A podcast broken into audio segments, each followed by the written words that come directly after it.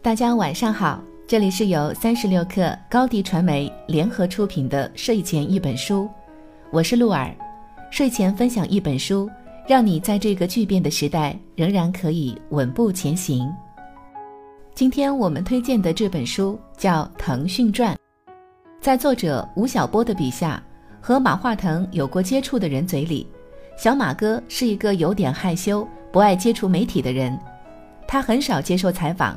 也不太出席公开活动，甚至连腾讯也对自己的历史漫不经心，重要的内部会议几乎都没有文字记录，所以在很长一段时间里，腾讯是中国互联网世界的一个秘密，繁华、沉默又滴水不漏，所以我们很难从这些渠道去感受腾讯迅速扩张的版图里到底还隐藏着多少前景。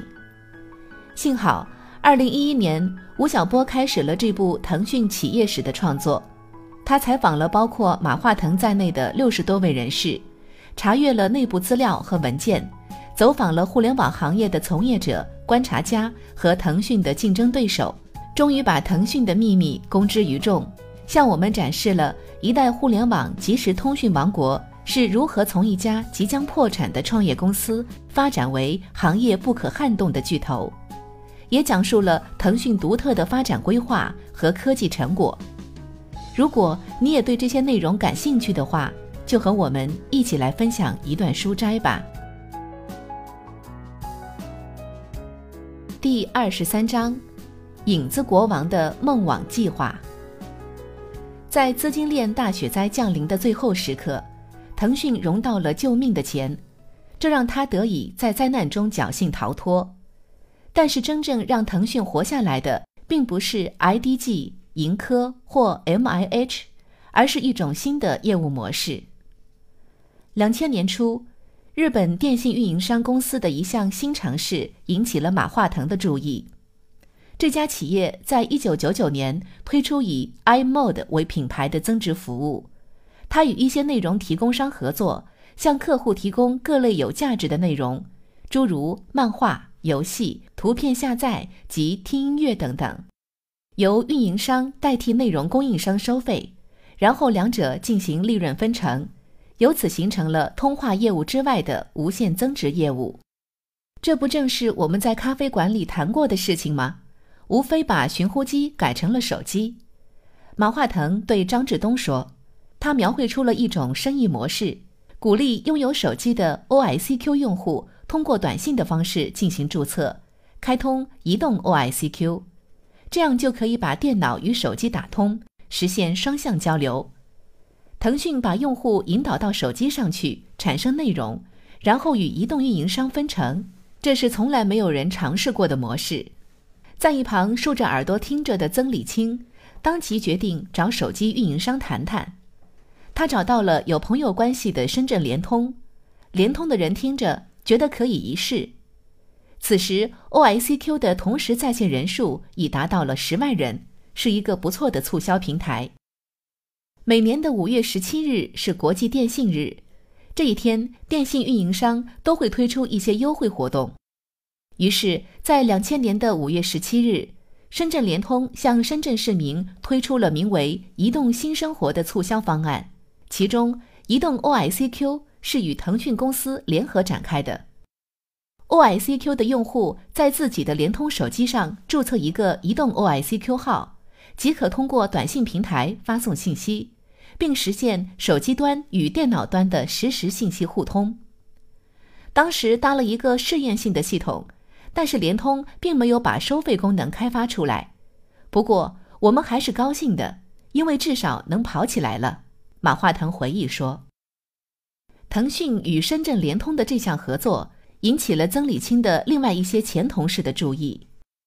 就在两千年四月，一家新的专业从事移动通信业务的手机运营商正式从中国电信公司剥离了出来，它的名称是中国移动通信集团公司。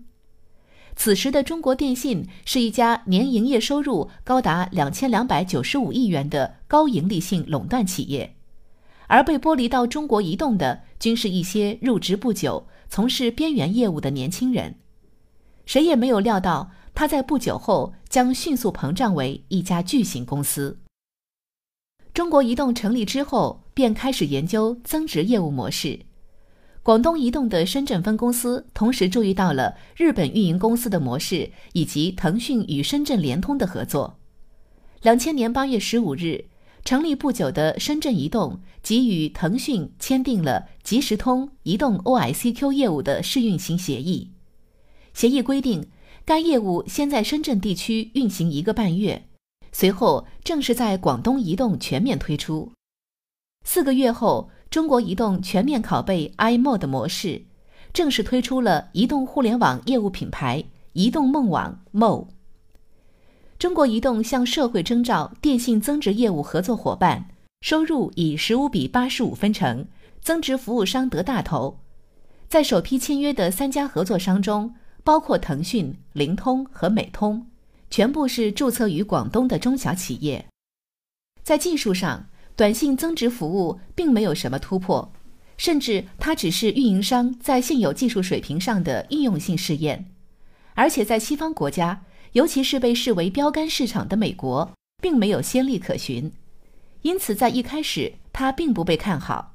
然而，谁也没有想到，移动梦网在未来的几年内竟然出乎意料的如野花般绽放。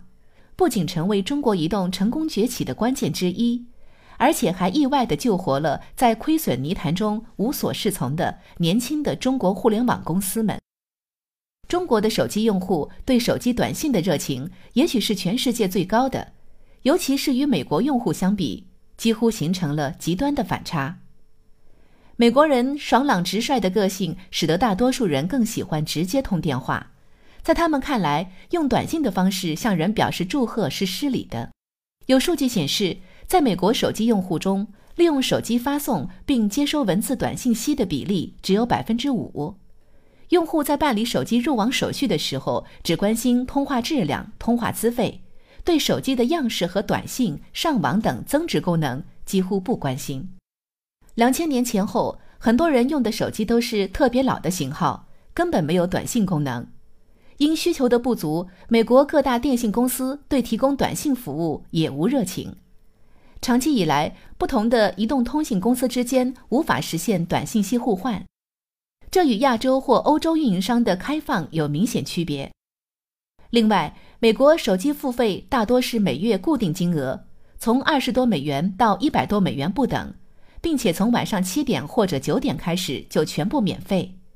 而手机短信大多需要单独付费，发一条信息的费用高达十美分，其过高的费用也成了阻碍手机短信发展的因素。相比在中国，情况则恰恰相反，这里的手机通话费很昂贵，一角钱一条的短信显然更加合算。中国人含蓄的个性也使得人们更乐意用短信的方式互相问候，表达自己的情感。这种消费特性上的微妙差异，造成了不同的商业模式。随着手机的迅速普及，这种反差变得越来越戏剧性。在二零零二年，全美国的手机用户发送短信息的总数为八十一亿条，但中国人仅在二零零四年春节七天长假期间就发送了七十亿条。到二零零六年，美国全年短信量比不上中国春节一天。正是中国人对短信的热情，给予了中国移动以及内容供应商们以极大的创新空间。当然，这种景象在两千年下半年还很少有人能够看得清楚。在这一年，中国移动的短信收入仅有一千万元，及十亿条次的发送量。不过，对于腾讯来说，他们似乎看到了一丝希望的微光。我们好像看到钱了，曾李青说。书斋到这里就告一段落了，大家是不是对这本书的内容产生了很大的兴趣呢？如果想了解更多，可以找到这本书继续阅读，也欢迎关注我们的节目，我们会持续筛选一些值得读的书，并提供一些书摘。睡前分享一本书，让你在这个巨变的时代仍然可以稳步前行。我是鹿儿，本节目由三十六克高迪传媒联合出品。